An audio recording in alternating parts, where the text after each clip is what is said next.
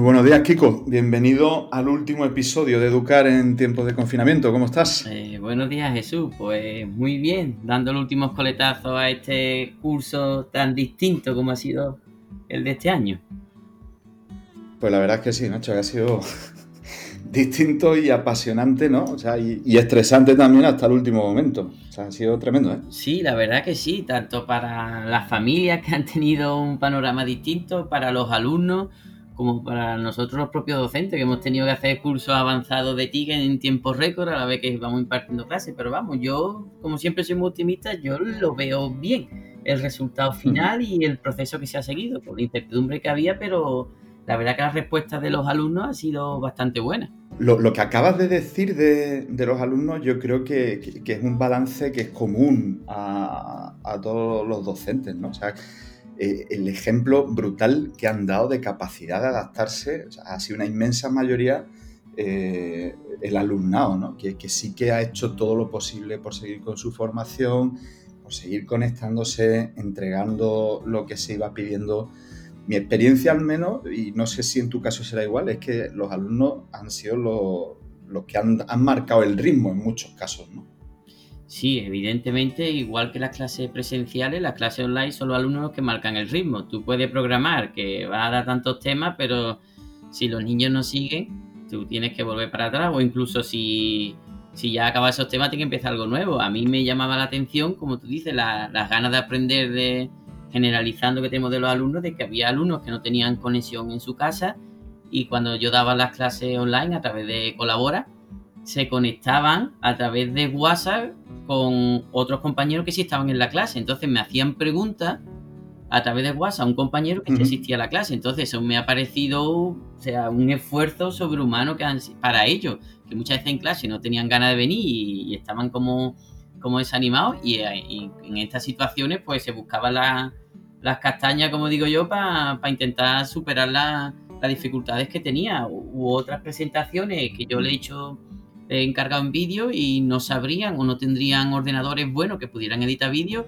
y lo grababan con el móvil de la pantalla del ordenador que había dado la Junta hace años a los ordenadores chiquititos verdes, pues me grababan sí, una sí, presentación sí. y la hacían como vídeo. Es decir, que yo creo que los que tenían ganas, que era la gran mayoría, sí han aprovechado, se han aprovechado esta situación y, y de hecho han aprovechado y han aprendido porque era una forma distinta y es verdad que a los alumnos hay que motivarlos y la motivación no solo viene con cosas mejores, sino cosas distintas. Porque abrir un libro durante seis horas cuando no tiene ganas todos los días, pues se te hace un mundo.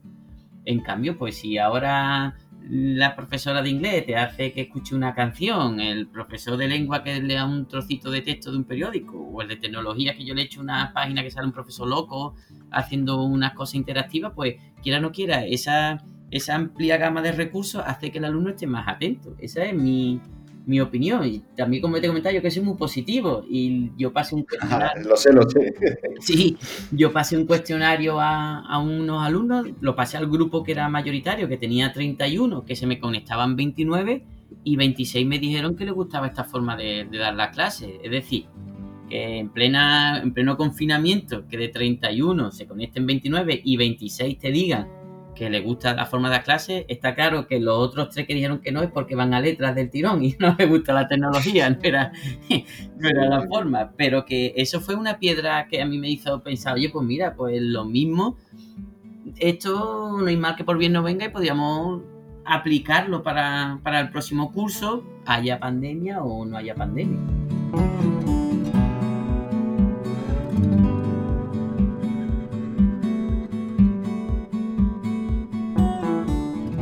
Todo eso que estás comentando del alumnado, o sea, tú tan, o sea, yo te conozco y sé que, tienes contacto con muchos compañeros, con muchos docentes y bien, o sea, podríamos hablar de divergencia también, ¿no? Pero ¿cómo has visto tú la respuesta de los docentes? ¿Tú crees que ha sido, la, la has visto unánime, has visto gente, yo, yo al menos conozco a un, a un par de personas, no de mi centro, pero sí que sé que lo han pasado bastante mal a la hora de adaptarse a, esta situación de enseñanza online.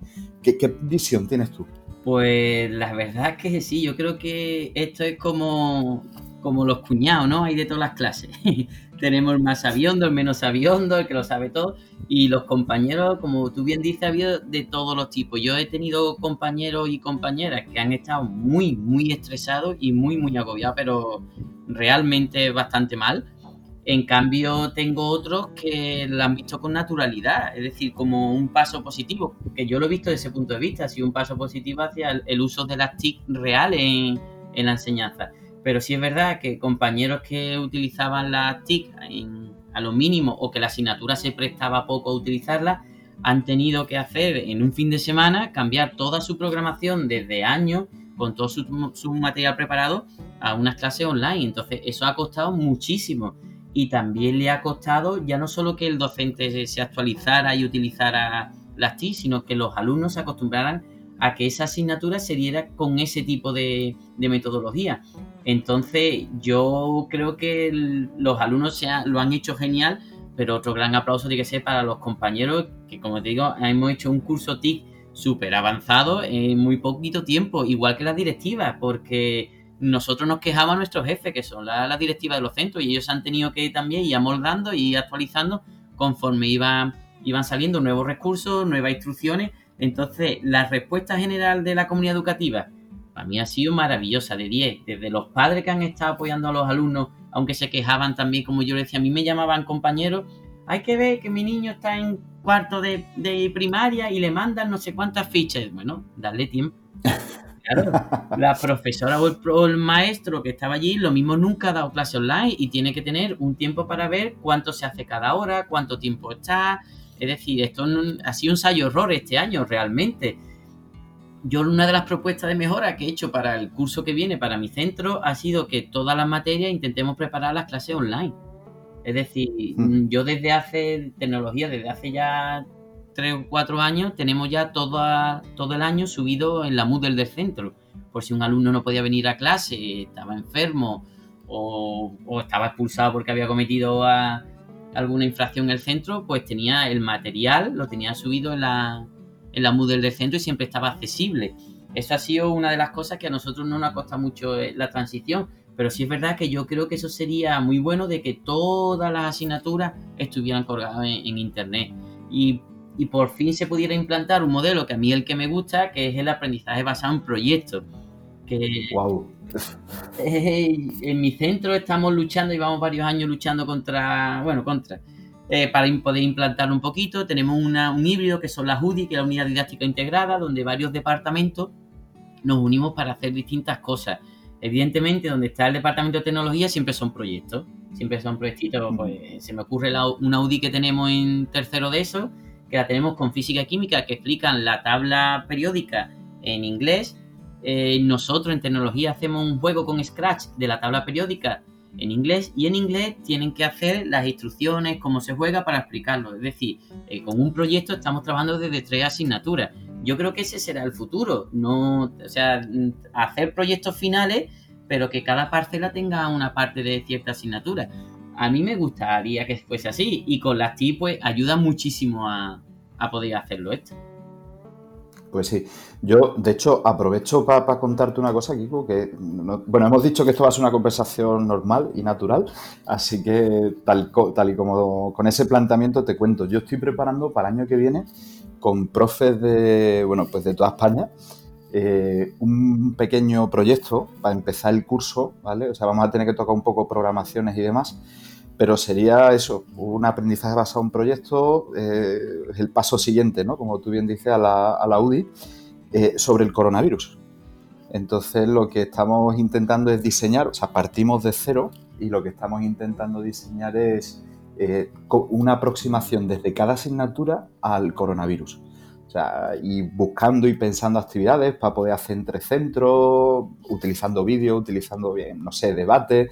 Bueno, le estamos dando vueltas porque todavía está todo en el aire y vamos a diseñar lo que, pues lo que queramos, ¿no? Lo que cada docente vea que es mejor y luego ya pues cada centro que lo aplique en la medida de sus posibilidades. O sea que estáis invitados ¿eh? en tu centro a uniros si queréis. Muchísimas gracias Jesús. Pues mira, pues la verdad que tenemos un proyecto en mente que se llama y excursar 2020-2021 libre de COVID y, lo pondremos en marcha, pero está totalmente enfocado a, a la robotización del centro desde el punto de vista médico. Es decir, queremos hacer con la inteligencia artificial reconocimiento de imágenes que cuando el alumno entre se diga quién tiene mascarilla, quién no tiene mascarilla, que tome temperatura, que haya dispensador automático de, hidrogel, es decir, todas estas cositas que los alumnos aporten de que ellos creen que es una solución para, para un centro, porque mm, mete un poquito a colación, aquí no estamos todos matando, que si los padres, que cómo no van a empezar los niños, otros que si todos los niños, que si las comunidades de aprendizaje, que si 20 niños, pero aquí la pregunta a los alumnos. Es que nadie Habitualmente no, habitualmente no se le pregunta. Claro, no se le pregunta, pero es que sea, estamos decidiendo por ello, evidentemente, la capacidad de decisión que tienen ellos a esas edades, pero ellos son seres sociales, eh, también tendrán algo que decir, ¿no? De cómo podría ser, cómo no podría ser, qué les gustaría. Eh, entonces, yo creo que para que ellos se sientan parte también del centro y del proceso en el que estamos con del COVID, eh, propuesta como la tuya de, oye, mira, eh, tenemos aquí el COVID, ¿qué podemos hacer? ¿Cómo podemos nosotros mejorar? ¿Cómo podemos combatirlo? ¿Qué? Vamos a dar divulgación. Entonces, yo creo que todo eso hace que el alumno se sienta, se sienta parte. Y ante tu guante lanzado, pues yo te digo que sí, que tú sabes que yo lo recojo todo. Eh, en septiembre hablamos a ver cómo, lo podemos hacer y, nosotros nos apuntamos. Yo te he dicho, desde el punto de vista tecnológico, nosotros lo que vamos a hacer es aplicar lo que son las nuevas tecnologías, intentar meter la inteligencia artificial en, el centro para, ponerlo, porque este a principios de junio leí un artículo de que un instituto de, Vigo es el primero en España que ha metido una asignatura de inteligencia artificial en bachillerato.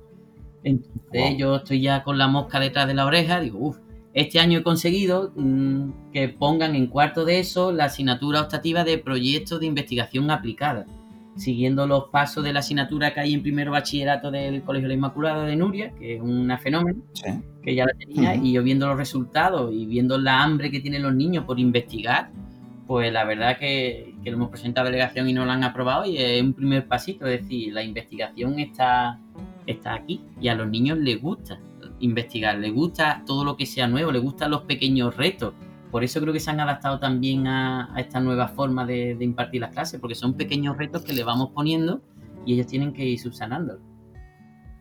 Totalmente, Juan, y partir ahí de, lo que es un interés real de ellos, es que eso te lleva, no sé, se ha dicho en cursi, te lleva a sitios que no te esperas, pero eh, es que es lo interesante, ¿no? O sea, partir de los intereses del alumnado. O sea, es que otra cosa no tiene mucho sentido tampoco, ¿no? Claro, no tiene ninguno. como te comentaba antes, de todos hablamos como la vuelta al cole, pero nadie le ha preguntado a ellos, a escucharlo al menos. Entonces, si tú presentas un proyecto que, le afecta a ellos realmente y que ellos te dan su opinión, su, no, pues yo creo que podríamos hacer este, pues podríamos hacer lo otro, pues no, pues mi abuela, yo siempre cuento lo mismo eh, los niños dicen que soy muy pesado, pero es que es una anécdota. Eh, nosotros estábamos metiendo Arduino en, en, los proyectos de investigación. Y de repente me llegó un niño y me dijo, maestro, yo lo que quiero hacer es algo para que a mi abuela no se le mueran las plantas. Y el niño se llamaba Javi. El niño era de primero de eso y realmente no era ni buen niño, como digo yo, buen estudiante, buen niño era, pero buen estudiante siempre estaba metido en follones, estaba expulsado tenía problemas. Bueno, pues su inquietud era que a la abuela no se le murieran las plantas. Bueno, pues al niño le explicamos, Arduino evidentemente le costaba bastante porque tenía problemas, pero con un transistor y un diodo LED, pues le hicimos que el transistor, mm, en base con esto, bueno, una unión con un transistor, una resistencia y un LED se hacía si había agua, pues estaba algo encendido, en el momento que se apagaba, pues se suponía que la tierra estaba seca y que la abuela tenía que regarlo. Bueno, pues ese niño lo enganchamos ahí. O sea, ese niño estuvo estudiando el código de color de la resistencia, que ni yo me lo sé, pues se lo estuvo estudiando para saber, no, no, por si se estropea a mi abuela el invento. Y después me vino, al cabo del tiempo, me vino también con otra inquietud, ¿vale? Con otros compañeros, porque ya iban bajando al taller, de maestro, ¿por qué cuando me llega un correo electrónico a mí me avisa en el móvil, ordenador, pero cuando me llega una carta yo no me cosco de nada? Y yo, oye, pues es verdad. Bueno, pues hicimos con el transistor y una LDR, pues hicimos un sistema con un diodo LED que cuando tú echabas una carta, pues se encendía el diodo. Entonces, cuando tú llegabas a entrar por el portal y veías que estaba el diodito encendido, pues sabías que había carta en el buzón. Fijaros las tonterías esas que son, pero son, son problemas que él, de su mundo, son problemas reales que él tenía y que lo intentamos subsanar, porque con esas cosas se fue enganchando, se fue enganchando, enganchando. Es una pena que como repitió primero, repitió segundo, pues ya cumplió 16 y se fue, se fue del centro. Pero fijaros lo que tú dices, que, que son cosas de reales que a ellos les llama la atención y no es algo que lo ve teórico, sino, oye, mira, es que esto me afecta a mí. Pues entonces, lo, como tú has dicho, nos lleva a mundo de los alumnos que no esperábamos. Totalmente, totalmente. Es que muchas veces, yo al menos en mi experiencia, y, te hablo de algo que me ha pasado en, la parte presencial de este curso que estamos terminando ahora, eh, diseñas un proyecto, lo diseñas tú, ¿no? O sea, yo como docente eh, te vuelcas, le das 800 millones de vueltas, esto va a ser impresionante, les va a encantar. Pero claro, cuando tú se lo presentas a los niños, te miran con cara de pez y te dicen, ah, bueno, vale. Y, tú te sientes un normal, ¿no? Dices, tío, he, perdido el tiempo. Y es que muchas veces, o sea, incluso a veces con la mejor de las intenciones, se nos olvida contar con ellos. O sea, y es que es un error, es un error tremendo, ¿no? O sea, hay que partir de los intereses del alumnado. Y yo creo que ahora mismo, de cara al próximo año, los intereses del alumnado eh, los marcan sus propias dudas y sus inquietudes y sus miedos también, ¿eh? porque eh, esto pasa como, creo, como con los adultos, ¿no? Que estamos los que tenemos menos miedo, están los que tienen más miedo, están los que tienen muchísimo miedo y a los alumnos les pasa igual. No sé si, si conoce alguno de los proyectos que ha habido, en España ha habido varios, durante el confinamiento de diarios de alumnos que han ido colgando en Internet, pues todo lo que han ido viviendo durante esta crisis sanitaria, ¿no? Entonces es súper interesante, o sea, eso es una fuente de información para nosotros como docentes bestial, o sea, de qué es lo que les ha ido pasando por dentro y cómo han ido afrontando ¿no? los diversos momentos de mucha tensión que, han pasado. Sí, sí, la verdad que es que, como, como decían ellos, cuando no pueden salir los niños menores de 14, entonces se han sentido un poco el grupo de adolescentes de la ESO y bachillerato, se sentido un poco discriminado en, en, en esta situación. Y es verdad porque yo hablaba porque con las redes sociales, como decían, ah, los maestros no trabajáis. Pues yo tenía, lo mismo el niño se conectaba a Instagram y me contestaba a las 12 de la noche, me preguntaba algo a las 1 de la mañana y a las 8 que se iba a acostar me volvía a escribir, maestro, no me has contestado. Entonces, es verdad que la comunicación con los docentes, la que yo he tenido con mis alumnos, ha sido 24 horas y la verdad que ha sido bastante fluida.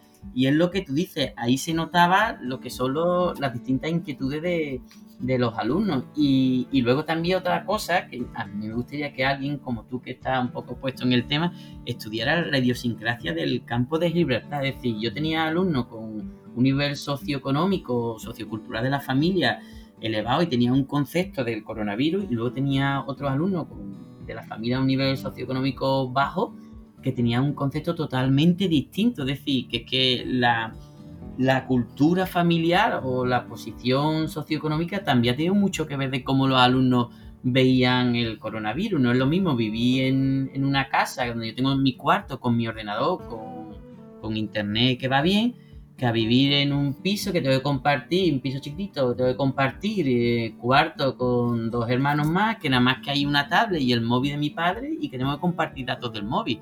Es decir, que eso ya no es solo para el, para el sistema educativo, la problemática de los alumnos, sino para cómo yo veo los, miedos, cómo ven las cosas. Eh, la información no llega igual porque no tiene acceso a ella. Entonces, es verdad que es que los alumnos han sentido cosas tan dispares y tan distintas y la, sociedad en la, que ellos se mueven también ha tenido mucho que influir en eso. Así es, fíjate que yo todos los días, en todas las clases a las que me he conectado, siempre he dedicado, bueno, no puedo decir que he dedicado porque no estaba pensado ni planteado, pero me conectaba y conforme iban llegando, desde el primero hasta el último íbamos hablando, oye, ¿cómo va la cosa? Tal, ¿qué, has hecho esta mañana? ¿O qué hiciste ayer por la tarde? Y yo creo, o sea, yo defiendo a capa y espada que les ha ayudado mucho más esos ratos así medio de tertulia que todo el, rollo que yo haya podido soltar, los proyectos, los vídeos que hayan hecho, porque se estaban viendo entre ellos, o sea, era lo más parecido a una clase normal ¿no? que podíamos tener. Y cada uno iba contando, algunas veces auténticas tonterías, pero dice, yo pienso ¿eh? que, es lo que necesitaban.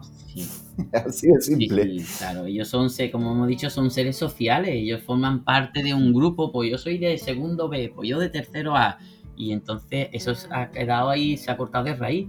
Entonces lo que tú dices, a mí me hace gracia porque mm, la necesidad que tenían de, hablar con personas que no, que no fuesen los de su entorno, porque yo ponía por internet las instrucciones, tienes que entrar en esta página, lo decía en las clases, bueno, pues acababa la clase y tenía tres o cuatro mensajes. Entonces, maestro, ¿qué tengo que hacer? Porque mira, es que en mi casa nada más que tengo, y me contaba, y era por ganas de hablar que tenía, no porque no hmm. supieran qué tenían que hacer.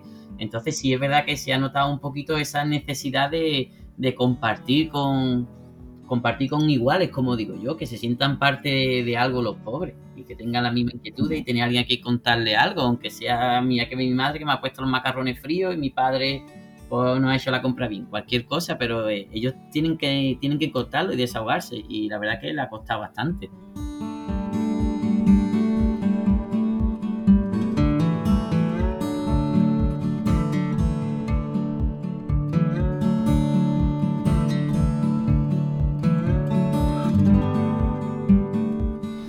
Así es, así es. Oye, curro, ¿qué curro? Digo, me, he liado al velo de curro, mira, por ahí.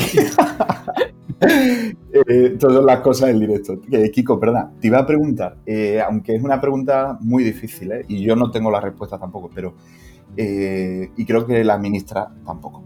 Pero, ¿tú cómo ves el año que viene? Yo ¿Cómo lo veo como me gustaría? Porque son dos cosas distintas. Yo realmente... Pues venga, vamos a por las dos. Luego me mojo yo también. Vale, yo te digo cómo me gustaría. A mí me gustaría que las clases fuesen semipresenciales, porque yo es que imparto tecnología, entonces yo creo que la tecnología está aquí. Ahora todo el mundo habla de la brecha digital, porque hay alumnos que no tenían acceso, pero es que antes de la pandemia yo hablaba de los pulsabotones y los programadores. O sea que la brecha digital se había quedado un poco atrás y ahora había otro, otra diferencia. Eh, nada más que con la tele, si yo tengo una plataforma, Movistar, Vodafone, se puede programar y no le sacamos todo el partido. O incluso los que van con los móviles, con los, eh, con los smartphones de última generación, no le sacan partido. ¿Por qué? Porque son pulsabotones. ¿Vale? no saben programarlo, no saben qué tienen que hacer, hasta los ventiladores tienen para programar cuántas horas quiere, con qué velocidad. Entonces, el mundo de la programación ha llegado aquí, nos dan unos aparatos electrónicos que se puede sacar un partido increíble, pero no, no sabemos sacárselo. Entonces, yo veía esa diferencia que había. ¿Cómo se puede usar esa diferencia? Pues metiendo la tecnología en nuestro día a día. Entonces, mi, mi ideal de clase sería semipresencial, como una clase invertida. Yo tengo los apuntes en la red, yo no tengo por qué hacerle un vídeo mío a los alumnos. Hay muchísimos recursos en, internet o incluso, como hemos dicho, el aprendizaje basado en proyectos. Pues si yo estoy dando el tema de los plásticos, pues yo lo que le doy a los niños que les subo apuntes y que me busquen los distintos tipos de plástico que hay en la casa ¿vale? Los niños eh, lo buscarían y cuando fuéramos a la clase haríamos una apuesta en común. Oye, mira, las botellas que están hechas de PET y otro podría decir, pues mira, tarda 500 años desaparecer por los plásticos. Es decir, hacerla, hacer como un trabajo previo en la casa eh, con la información que nosotros vamos a dar por internet y después hacer en las clases lo que son puestas en común y ellos podrían tenerlo como punto de encuentro. Así las aulas no estarían masificadas, no tendría 31 o 33 que es lo que permite la ley. No tendrían las clases, sino podríamos tener la mitad de los alumnos y podrían estar trabajando en, en casa. Eso es lo que a mí me gustaría. ¿Por qué? Porque usa los medios tecnológicos, porque si alguien se pone malo, tiene, tiene, tiene la información para verla, porque nosotros los mayores estamos abogando por el teletrabajo, porque rendimos más y porque no a los alumnos. Lo mismo el alumno eh, no tiene ganas de dar mm, tecnología a las 8 y cuarto de la mañana y le apetece más hacer matemáticas. Entonces, esa, es, esa es lo que a mí me gustaría. Una parte en la casa que trabajara en las plataformas digitales que tenemos con la información subida y eso que trabajara lo ponemos una puesta en común en las clases. Entonces podríamos mantener las distancias de, la distancia de seguridad, los alumnos se podrían formar parte de, segundo A o tercero A porque estarían allí. Eso es lo que a mí me gustaría. ¿Cómo creo que hmm. vamos a empezar? Pues creo que vamos a empezar como podamos todo el mundo metido allí, todo el mundo metido allí y con las mascarillas uno, otro que no tienen tanto miedo con menos mascarilla, pues uno no se dará la mano, otro se abrazará y según vaya saliendo los, los rebrotes, pues así irán cerrando centros. Es lo que yo creo, porque por Facebook hay una foto muy, muy gráfica sobre esto, que se ve un maestro que dice, venga niños, vámonos a dar clase a la cafetería. En los bares puede estar en una mesa sentado cuatro y estamos hablando que en el centro ahora no, no se puede los niños. Entonces, pues es un poco incongruente Entonces, para seguir con la línea de que las cafeterías estén abiertas, se puede reunir o para una base, por reunir tantos adultos, pues yo creo que en los centros pues, pues empezaremos normales. Mm, yo si fuese director, pues lo que haría sería pues mm, lo que son las horas comunes, los recreos, los intercambios de clases, hacerlo escalonado. Realmente lo haría escalonado porque no es lo mismo tener los primeros de eso nada más, que serían, en nuestro caso tenemos, tenemos 30 por clase, que sería que corrieran como torpedo, porque los primeros y los segundos de eso salen corriendo como si fueran gargo en una carrera detrás de la liebre, los pobres puestos en sentados, ah, tenía 400 alumnos a esa hora. Entonces yo lo haría escalonado. Lo que son las horas comunes, los recreos o los intercambios de clases, pues que, que los bachilleratos entraran 10 minutos más tarde y aunque salían 10 minutos más tarde, la clase estuviera ahí. Pero claro, todo eso es un problema de organización de horario. claro, claro. Ese es el gran problema que hay. Por eso me temo que vamos a ir toda la marabunta y a ver por dónde sale esto. Sí, yo creo, yo estoy de acuerdo contigo, o sea, que, el tema, o sea, la el concepto, digamos, que hay de fondo aquí ahora sobre la mesa es la flexibilidad. Lo que pasa es que efectivamente, para los directivos de los centros eh, tienen un marrón encima poderoso, ¿no? Porque tanto que reclamábamos autonomía, pues ahora la tenemos toda. Entonces, claro, ahora dice, bueno, ahora no, no, que me diga la administración. Dices, claro, pero es que es un follón. O sea, con los recursos, con los equipos docentes que tengo, ¿cómo puedo yo flexibilizar para hacer posible todo eso que, tú has comentado, ¿no? Y luego, por otro lado, yo, en cuanto a flexibilidad de horario, lo que tú decías de que estén los materiales colgados en la red y que el que quiera, pues vaya a matemática a las 10 o a las 11 o a la 1 o a las 7 de la tarde. Yo, la experiencia que he tenido es que eh, en este momento en el que todo ha sido mucho más flexible, forzadamente, eh, hay alumnos que, han madurado una bestialidad gracias a esa flexibilidad. Eh, feedback que te dan los alumnos y te dicen que, bueno, profe, yo ahora he estado mejor que nunca porque he podido organizarme a mi manera, porque he podido hacer las cosas de otra manera sin distraerme en clase y tal. Y luego hay otros que han sido un desastre, pero no por nada, sino porque necesitan que se les dé algo más estructurado. Entonces, claro, nos volvemos a encontrar con lo que no nos sorprende, que ya sabíamos, que tenemos alumnos diversos y que no podemos hacer café para todos. Entonces yo estoy contigo de acuerdo en eso. ¿eh? O sea, que habría que flexibilizar de forma que, se tuviera en cuenta al alumnado diciendo, oye, pues tú qué, cómo trabajas mejor. O sea, y nosotros también les conocemos, o sea, que no nos la van a colar. O sea, sabemos si es verdad que van a trabajar más así o lo que quieren es quitarse del medio, ¿no? Pero que de alguna manera habría que tenerles en cuenta y dar un poquito más de flexibilidad y, de tenerles en cuenta ¿no? a la hora de diseñar eh, el próximo curso, que creo que va a ser un reto, mm, quizá uno de los retos más gordos, pienso, a los que se enfrenta la educación en los últimos años, ¿no? O sea, que cada centro diseñe eh, según lo que piense o según su propio contexto cómo van a ser las clases, cómo van a ser los horarios, eh, cómo van a ser los tiempos de recreo, las entradas y las salidas al centro, que esa es otra. Yo supongo que las entradas y salidas al centro durarán una hora. Eh, o sea, todos en fila, temperatura, gel. En fin, sí, tenemos un follón por delante. Sí, eso es, es increíble, pero yo lo de temperatura, gel, yo lo veo casi inviable en el mío, porque son 400 alumnos. Y Totalmente. de los 400 hay 50 que siempre llegan tarde. que no es. Que, ¿sabes? Entonces, como tú dices, yo creo que esto es un gran reto, más que, más que la época de confinamiento, es ahora lo que viene, porque el otro, todo, todo el mundo, toda la sociedad, pues lo acató. Mira, tenemos un gran problema, como sociedad vamos a darle una respuesta, pues los niños tienen que quedarse en casa.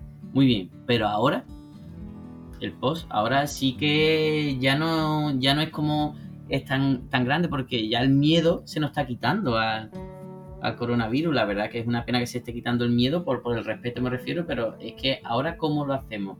Eh, no es lo mismo que tú ahora empieces el curso y, como hemos dicho, lo pongo todo online. No, pues ahora va a ser presencial. No, pues lo pongo todo presencial, pues va a ser online.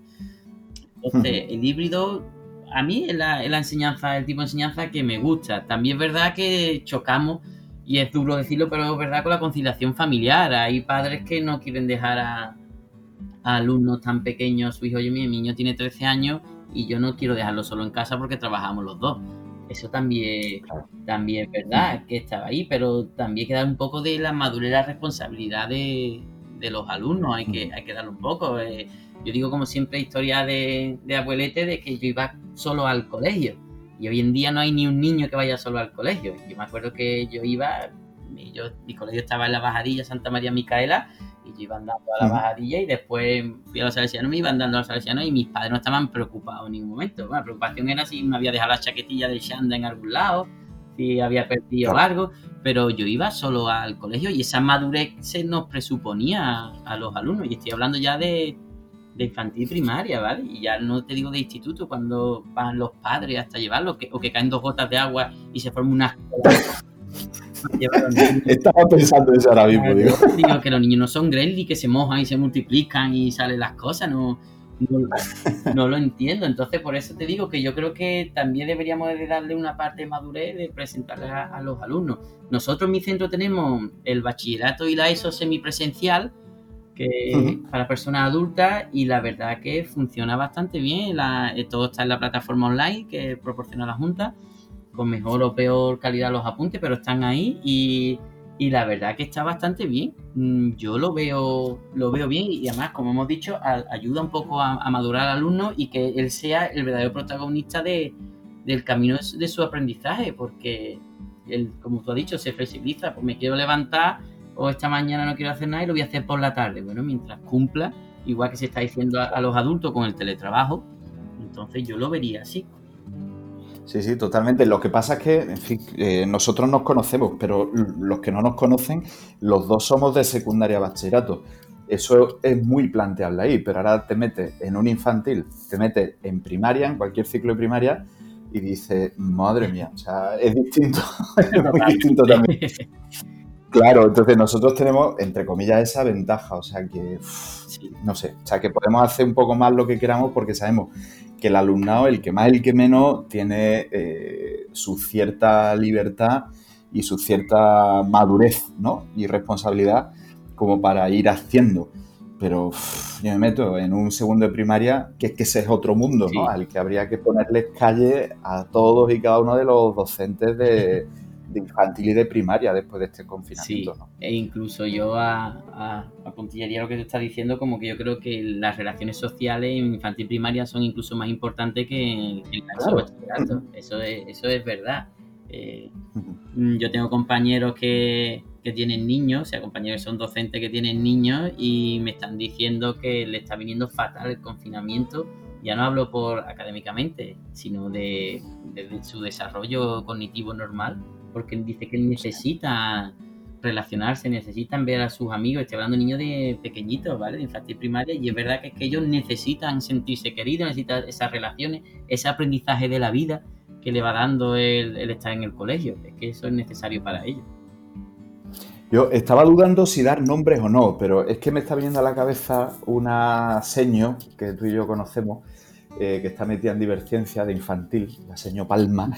Eh, bueno, o sea, que, es increíble el pollo que ha montado con los vídeos, ¿no? Ella decía, dice, no, me he hecho youtuber. O sea, el interés, el esfuerzo por estar presente, por llegar a todas las casas, no solo a las de sus alumnos, sino a las de todo el mundo, ¿no?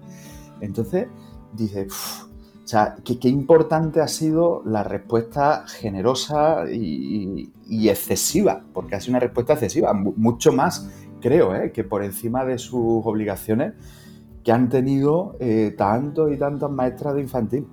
Eh, lo que el pollo que ha montado nuestra amiga Ana Villascusa con la Fundación Descubre, los vídeos, eh, Nuria también haciendo pues paranoias de ciencia, ¿no? Que han enganchado a tanta gente, ¿no?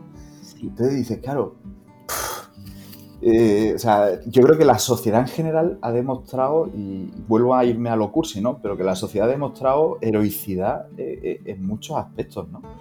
Y que la mayoría de los docentes, la inmensísima mayoría, ¿no? Ha demostrado estar no solo a la altura, sino por encima de lo esperado en esta situación, ¿no? Y yo la verdad que eso, o sea, pertenecer al colectivo docente en estos momentos, yo creo que, vamos, para mí al menos, es un motivo de orgullo. O sea, yo estoy muy reventado, como tú y como tanto ahora mismo, pero muy venido arriba, ¿no? Dice, tío, hemos hecho bastante, bastante bien lo que, la sociedad esperaba de nosotros, ¿no? Sí, yo creo que como tú dices, esa responsabilidad social, los docentes se lo intentamos inculcar a los alumnos, entonces el primer ejemplo tenemos que darlo nosotros.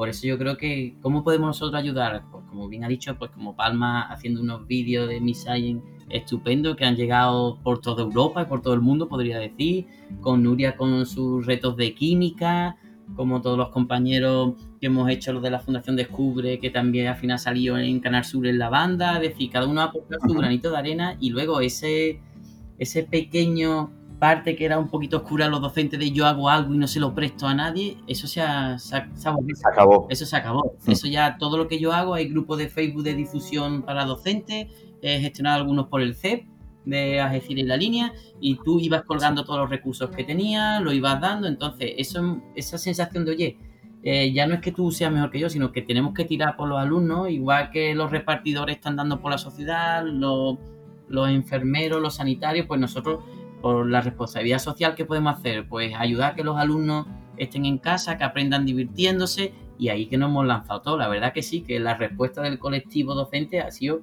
increíble, vamos, pero increíble.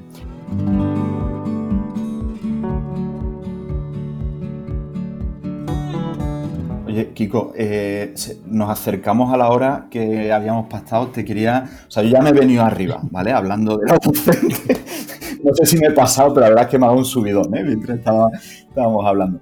Eh, tú has recibido hace poco una mención especial, ¿no? por alguno de tus proyectos? Pues sí, sí. Algo listo por ahí. Sí, sí, la verdad que es algo, algo bastante que estoy bastante orgulloso porque nosotros presentamos un proyecto que se llamaba hace dos años EduArtic, que era para mejorar el, las condiciones en el Ártico. Evidentemente un proyecto a nivel europeo que estaba enfocado sobre todo a la parte de biología e investigación y con tres alumnos del, del centro de aquella época pues estuvimos haciendo y lo que aplicamos fue, como siempre, pues la robótica, la robótica para mejorar el medio ambiente. Entonces hicieron unas puertas inteligentes eh, para las casas de los investigadores que iban al Ártico. Eh, las casas las hicieron, hicieron un estudio del cemento romano, como se hacía antiguamente el cemento romano, y buscaron materiales que hubiera en el Ártico para hacer ese cemento romano, para hacer las casas con árboles que había allí también autóctono Y después, ¿cómo podemos calentar la casa con recursos que hubiera? Bueno, pues estuvieron viendo sistemas que hay en la antigüedad y vieron que en la Primera Guerra Mundial los ingleses utilizaban como unas ánforas de barro con forma de seta para, por convección, calentar las trincheras. Bueno, pues entonces hicimos un sistema con doble puerta, controlando la temperatura y con, con esas losetas de, de barro que se ponía una velita y te bajaba la temperatura de la habitación. Entonces, eso llegó a nivel europeo, el premio era ir al Ártico a investigar, nos quedamos a las puertas, pero se quedó ahí. Y los alumnos se fueron a la universidad, pero siguieron, siguieron vinculados. Oye, Kiko, nosotros que hemos seguido avanzando, vamos a haciéndolo en inglés, vamos a editando vídeos, vamos a haciendo una página web. Lo presentamos a Ciencia en Acción el, año pasado y quedaron primero en la categoría de STEM. Y entonces vi un proyecto que había a nivel de Universidad Europea que se llamaba eh, STEM Awards, que era la primera vez internacional que lo hacía, que se hacía para Milán. Nos clasificamos con cuatro proyectos, yo estaba más feliz que una perdí, para ir con mis niños a Milán allí y al final pues con esto del confinamiento pues se hizo online. Entonces hablé con los niños y empezaron a trabajar todas las presentaciones, hacerlo, hacerlo online entonces, el trabajo fue arduo, fue duro, ¿por qué? Pues porque hemos comentado, hay algunos que sí tenían dispositivos, otros no.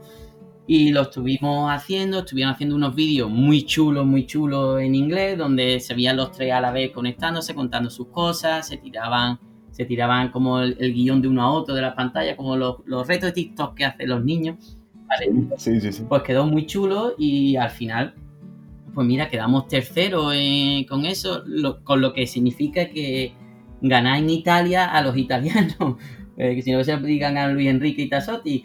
Entonces, la verdad que es fantástico. Mi, mi, reacción cuando vi que habíamos ganado, y además fue una gala en directo que la hicieron online, donde estábamos todos conectados, escuchándolo, había unos 1500 eh, personas viendo esa gala. Bueno, pues nosotros súper felices, todos contentos. Como hemos dicho, somos nosotros, yo hago que haga un grupo, aunque cada alumno presenta su proyecto, pero somos el cursal. Entonces, pues todos vamos a lo mismo, todos nos alegramos un mogollón y automáticamente yo después salió logro que tengo yo competitivo y hay que ver, los otros tres no habéis ganado porque no habéis hecho el vídeo bien. Después me arrepentí y le escribí perdón a los niños, pero en ese momento vi que es que mm, podían haber, haber trabajado un poquito más en el, en el confinamiento y al final no es que ese proyecto fuese mejor que otro, sino que los alumnos que lo hicieron eran, eh, eran más maduros. Fíjate la, conclusión que yo saqué. Los otros tres proyectos eran mejores y, y, no ganaron. Y ese sí, ¿por qué? Porque eran alumnos que estaban en la universidad, eran alumnos que entendían un poquito mejor lo que significaba el COVID, que algunos padres estaban en el ERTE, que tenían otra cosa. Entonces, oye, ¿yo cómo puedo ayudar? Igual que los docentes que hemos dicho, ¿cómo podemos hacer? Pues para adelante. Pues yo igual, ¿qué hace? Pues voy a trabajar voy, aunque yo estoy en la universidad, pues voy a darle, voy a intentar hacer este trabajo, voy a ayudar también, que nos ayudaron un poquito con los chicos y tiraron para adelante. Y entonces sí, pues hemos recibido felicitación de la delegación, de, de, la delegación de educación, de la delegada de gobierno aquí. La verdad que, en época de confinamiento, que, que se te reconozca un poquito el trabajo que hacen los niños, pues la verdad que bastante, bastante bien y muy contento por ello, las cosas como son. Y ahora es un espejo donde se mira a los demás. Claro, claro. Y seguirá uniendo más gente a, los próximos proyectos y demás, supongo también, claro. Claro, eh, ya este año mm, teníamos el taller, con, mm, o sea, el taller donde damos las clases, que es donde hacemos los proyectos los recreos, que como sabes nosotros lo que hacemos son proyectos los tiempos libres de los alumnos. Teníamos que algunas veces cerrarlo como, como Bolonia por masificación porque se me venía y tenía yo 30 ordenadores y tenía 40 niños y después estaba todo el rato quitando migas de pan y trozo de tortilla con mayonesa a los ordenadores. Pero claro, era un daño colateral que había porque si el chiquillo está comiendo lo que digo a la vez que está investigando, pues bendito sea. Es lo que hay. Sí, esa basura que hay. Pues entonces, eh, al haber ganado a estos niños, pues ya hay mucho más que me han escrito, maestros si queremos, maestros nosotros nos vamos a apuntar y como bien has dicho tú, en mitad más o menos de esta charla, hay que buscar algo que motive al, alumno, algo del entorno. Y no hay nada más que le motive que sea un viaje, que sea fuera de su entorno. Y no hay nada más educacional que sacar el niño de su entorno, que salga de su, zona de confort. Que un niño, Totalmente. que un niño vaya, por ejemplo, yo me iba a ir a Milán, me iba a ir con, con 16 niños. Que esos niños se vayan a Milán sin papá, sin mamá, conmigo como cabeza que los cuide, que no sé cómo los padres me lo dejan, pero conmigo allí que yo, mm, esto aquí hemos venido, si no, si vas a ser zapatero, ser el mejor zapatero, si vas a ser panadero, intenta ser el mejor panadero, eso es lo que me inculcó mi padre, lo que yo intento inculcar. Oye, que no llegamos, bueno, pero tú lo tienes que intentar. Entonces, con esa filosofía, que los niños vayan, que tengan que exponer en inglés, ¿vale? Porque casi todo lo que nosotros hacemos después lo ponemos en inglés, que que, eh, que expongan ante un jurado que no lo conocen de nada y que el jurado pues hace su trabajo y lo, evalúa bastante bien, pues todo eso le hace madurar y aprender tanto como persona, como ciudadano o como, o como estudiante una barbaridad. Y ellos en el fondo lo ven. Ellos ven que cuando vuelven de un viaje pues son más maduros o son, como decía uno de segundo de eso, este año que fuimos a, a Extremadura, a la Universidad de Extremadura que tiene un que tiene un departamento de robótica a nivel europeo, me dijo, maestro, ya soy más listo. he, venido, de Cáceres más listo. Pues a mí que te digan eso, pues a mí me pone súper gordito. De hecho, la revista mm, del Cursal que tiene una revista, pues del artículo, por ejemplo, de Cáceres del viaje, hay tres niños que han escrito independientemente sin nadie decirle nada, oye, ¿qué es lo de este año? Y ellos han presentado su artículo. Entonces, los viajes, y sobre todo viajes que son de este tipo científico, que lo que van es a competir, a mostrar lo que ellos tienen, pero a la vez van a convivir con otras personas, porque como te comentas, yo tengo proyectos donde tengo un niño de segundo de eso, uno de bachillerato y uno de tercero. Entonces, ellos se tienen que apañar porque eso es el grupo, mis proyectos están abiertos y el que quiera se apunta. Entonces, eso es lo mejor que, que hay, la verdad que sí. Es un pasote, es un pasote. Kiko, muchas felicidades por ese premio seguiremos, lo vamos a celebrar en el Sixties, ¿no? Dentro de poco, supongo. bueno, un sitio con terraza mejor. un sitio con terraza. Vamos a ir dando ejemplos. Fantástico, tío. Pues nada, nos veremos pronto. Muchísimas gracias por, el tiempo que, que has dedicado. Y nada, que pases un buen verano, que descanses y que se te ocurran muchas chalauras y proyectos para el año que viene. Sí, pues muchísimas gracias Jesús. Ya tengo, la verdad que tengo el cupo de chalauras casi completa, lo que tengo que llevarla a cabo ahora, planificarla, porque como dicen los maestros tienen dos meses de verano, pues no es así, sino lo que tenemos dos meses dándole vuelta a la cabeza planificando qué vamos a hacer. Y Totalmente. Sí, de hecho tengo algunas de ellas que están relacionadas con el Instituto de Estudio Campos Gibraltareño, que ya te, ya te llamaré para involucrarte en esas cosas. Nada, nada. tú ya sabes que yo me apunto a un bombardeo. bueno, Kiko, lo dicho, muchísimas gracias y espero que nos veamos pronto. Venga, un abrazo. Un abrazo, hasta luego.